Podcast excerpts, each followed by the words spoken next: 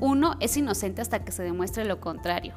Uno es bueno hasta que exista algo que pueda ser utilizado para señalarnos como malos.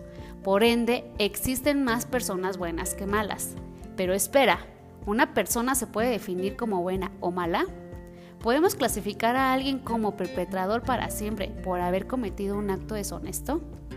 La Asociación de Examinadores de Fraudes Certificados nos mostró este año en su reporte a las Naciones que de un total de 2.504 casos de fraudes reportados el año pasado en 125 países, representando 3.6 billones de dólares en pérdidas, el 89% de los perpetradores no tenían antecedentes ni señalamientos de haber cometido un fraude en el pasado. Es decir, que solo el 11% de las personas que cometieron un fraude ya lo habían hecho con anterioridad. Esto nos lleva a preguntarnos, ¿los malos cometieron menos fraudes que los buenos?